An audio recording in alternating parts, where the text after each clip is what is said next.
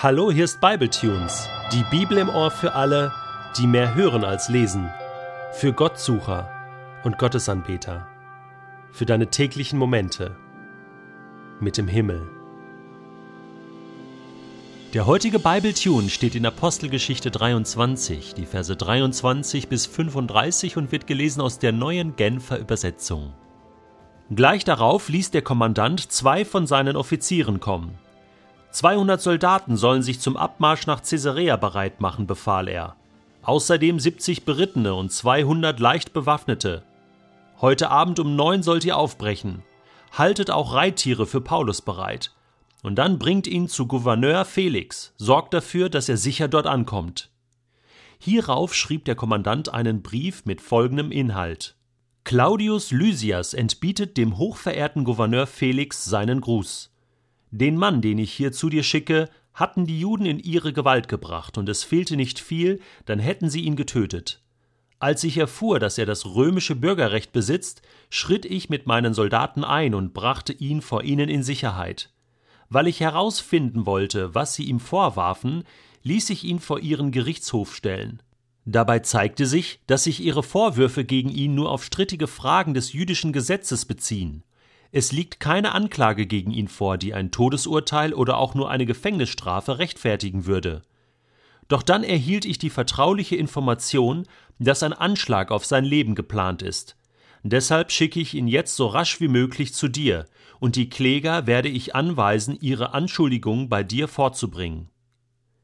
Die Soldaten machten sich den Instruktionen entsprechend auf den Weg und brachten Paulus noch in derselben Nacht bis nach Antipatris.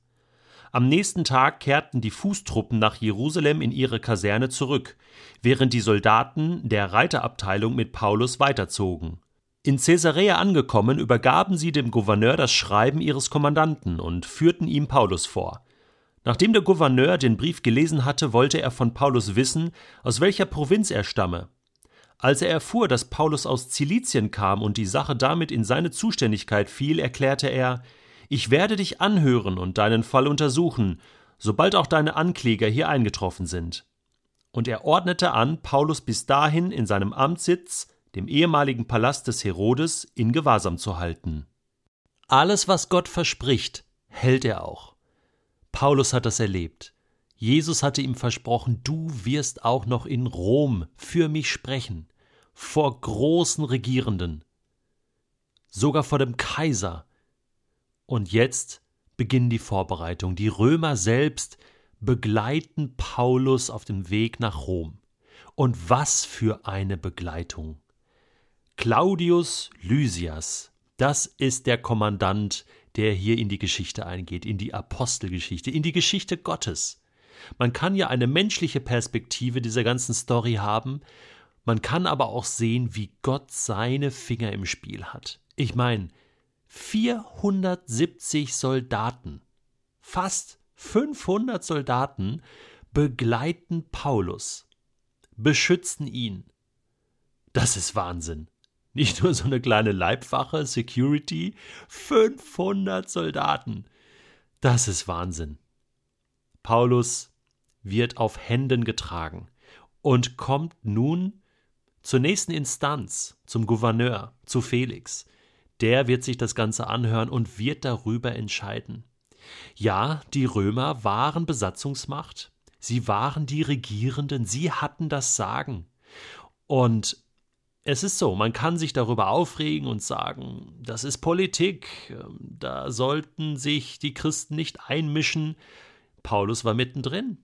Und Paulus sollte auch vor Felix und vor Festus und vor dem Kaiser sprechen. Gott wollte das so. Er hat seine Leute, nachdem Paulus auf drei Missionsreisen verschiedene Völker, verschiedene Städte, verschiedene Menschen erreicht hatte mit dem Evangelium, sollte jetzt auch das römische Reich erfahren, wer Jesus ist. Das römische Reich, dieses Imperium, sollte erfahren, wer der wahre König ist, das wahre Imperium durch diesen Paulus. Und deswegen hat das Ganze hier eine göttliche Dimension. Ich habe so gedacht, als ich diese Verse gelesen habe, das ist schon krass, wie eigentlich die Staatsordnung, das römische Reich damals dafür sorgte, dass das Evangelium weitergetragen werden konnte. Im gewissen Sinne war es ein Schutz für Paulus. 470 Soldaten. Paulus wurde geschützt vor diesen wahnsinnigen Juden, die ihn töten wollten.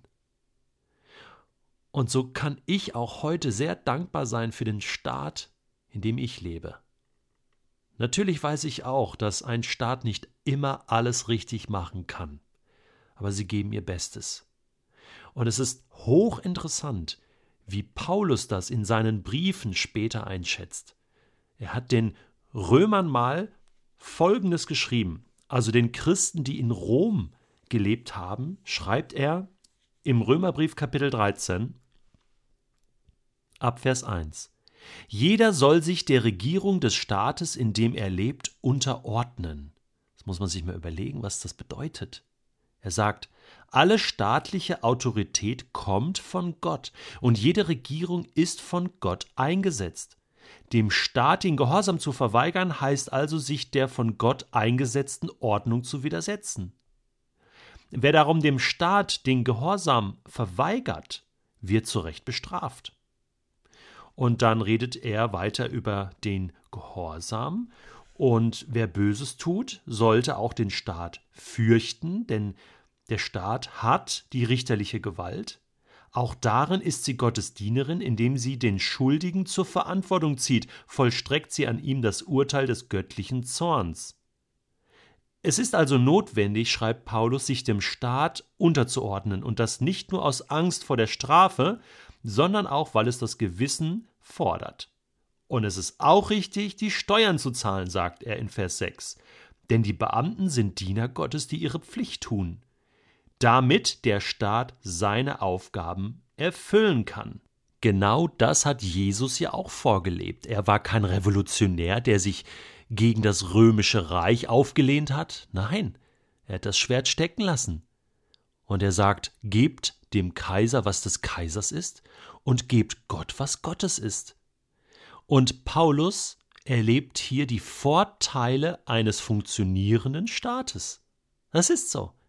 Als römischer Bürger steht er auch unter dem Schutz des Staates. Und ich bin sehr, sehr dankbar für den deutschen Staat. Ich bin dankbar für Frau Merkel, für alle Minister und Ministerinnen, für den Bundestag, für jeden Politiker, jeder Partei, der Verantwortung in Deutschland übernimmt und sein Bestes gibt. Ob er nun an Gott glaubt oder nicht. Gott hat dem Staat diese Macht gegeben und da gibt es Menschen, die Verantwortung übernehmen. Und dafür bin ich dankbar. Davon profitiere ich in Deutschland als Christ und ich sehe es in Staaten, wo das nicht funktioniert und wo auch Christen und überhaupt Menschen darunter zu leiden haben. Deswegen bin ich sehr, sehr dankbar. Meine Aufgabe ist, und das schreibt Paulus dem Timotheus wenig später, als er in römischer Gefangenschaft ist, schreibt er ihm im ersten Timotheusbrief Kapitel 2, dass das Wichtigste ist, dass wir für die Regierenden beten. Das ist mein Job. Wenn ich schon nicht in der Politik Verantwortung habe, dann kann ich für die Staatsoberhäupter, für die Regierenden beten, dass sie die richtigen Entscheidungen treffen, dass ich im Frieden leben darf. Und das ist toll, das aus dem Mund von Paulus zu hören. Ich meine, er hat alle Vorteile erlebt, er hat auch später die Nachteile erlebt. Er wurde dann vom römischen Reich hingerichtet. Das ist schon ein schmerzlicher Ausblick auf das Ende der Apostelgeschichte und auf das Leben von Paulus. Da gab es auch Cäsaren wie Nero und andere Tyrannen, die auch ihre Macht missbraucht haben. Und trotzdem hält Paulus an diesem göttlichen Prinzip fest. Ja, und deswegen möchte ich das heute auch tun. Ich will beten für unsere Regierung, für Frau Merkel, für alle Minister und Ministerinnen. Ich will beten, dass in Amerika der richtige Präsident an die Regierung kommt und in China auch. Ich will beten, dass Gott in dieser Welt regieren kann.